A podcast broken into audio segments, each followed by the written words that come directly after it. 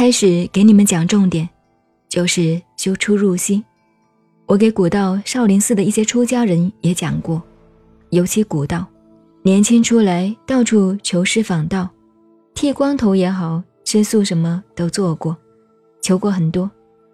古道原来修持不是没有心得哦，他走天台宗的路线修禅定，天台宗那个路线是六妙门，六种方法。小指关六妙门，所以我给古道他们专门上课讨论，因为他的确研究修持嘛。对于没有经验的，就不给他讲了。我说古道啊，你们这几个人注意啊，小指关六妙门是智者大师从《修行道地经》以及《达摩禅经》抽出来的一个修行方法。天台宗创宗比禅宗晚一点点，差不多同一个时候，两方面分开的。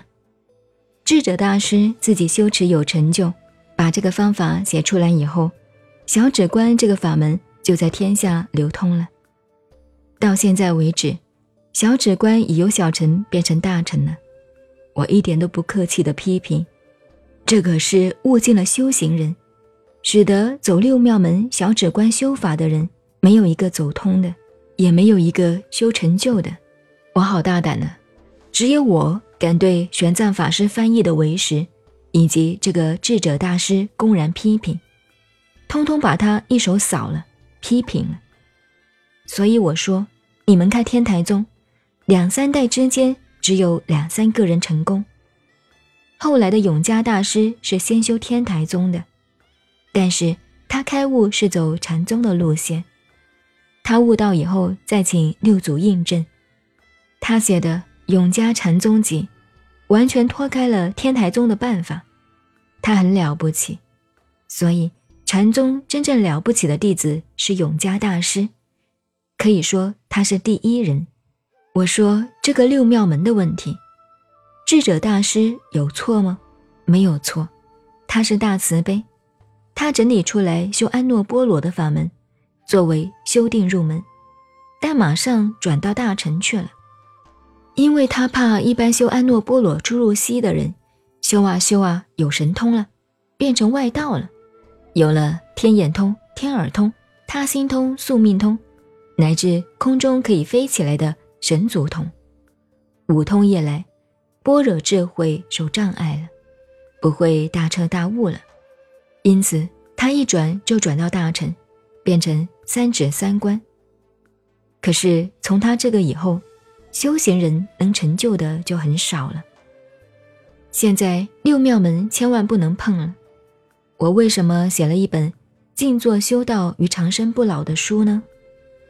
那是破那些执着六妙门的，破执着因是子静做法的，破那个。冈山静坐法的，因为一般人都走错路了，我是一番慈悲心写那本书的。现在我讲的更破六妙门，六妙门是对的，只不过他用错了。你把六妙门拿来对照看看就知道了。所以现在走遍天下的禅宗，乃至打起坐来问他们干什么，都是在修止观、修属息观。就是在那里打坐，不止他们呢，古人很多落在这里。有些大名人，你翻开他的诗集看看，苏东坡、陆放翁、白居易，他们都是学禅学道的。陆放翁的诗，一坐数千息，打起坐来自己数这个一呼一吸，每次上座数几千个息，等于念咒子念了几千遍。你查陆放翁的诗，我看了就笑。陆放翁是在学会计啊，有什么用？好，现在再告诉你们六妙门，慢慢来。为什么用这个方法呢？其实六妙门只有一个门，原则只有一个方法，就是利用你的风大。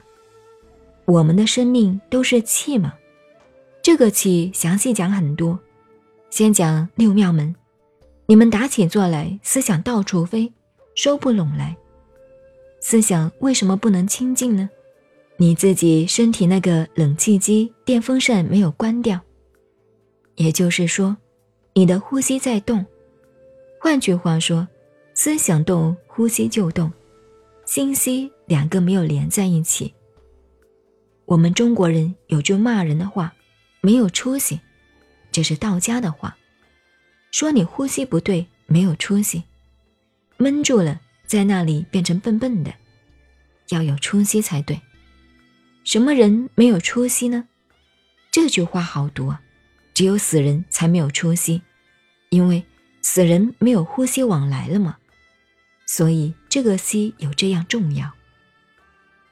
现在告诉你们，打起坐来，思想为什么不能宁静呢？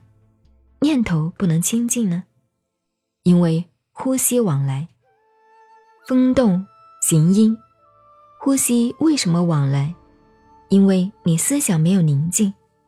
你说这两个哪个为主，哪个为附带的呢？其实两个平等，天平一样。你如果呼吸宁静了，思想也宁静了，这个天平平稳了。不是新鲜还是气鲜的问题。我提出来批评天台宗的祖师爷，对他抱歉，只有忏悔磕头，那不是他的错。他提出来这个修法完全对，是后世搞错了。六妙门的属随不算什么了不起，是个修持入门的方法而已。全部的佛法重点在修止观，止就是定。观就是会，所以到永嘉禅师手里，他由天台入手转到禅宗，结论有三点：法身、般若、解脱。成佛有三个身，法身是本体，不生不灭，不空不有的，永恒的。明心见性以后，自己功夫正到了，就是法身成就。化身。十方一切诸佛及我们一切六道众生，都是法身的化身。报身，譬如释迦牟尼佛这一身，他的肉体是报身，应报而来，应众生的需要。所以佛以一大事因缘出世，是应化身，为度化众生而来的。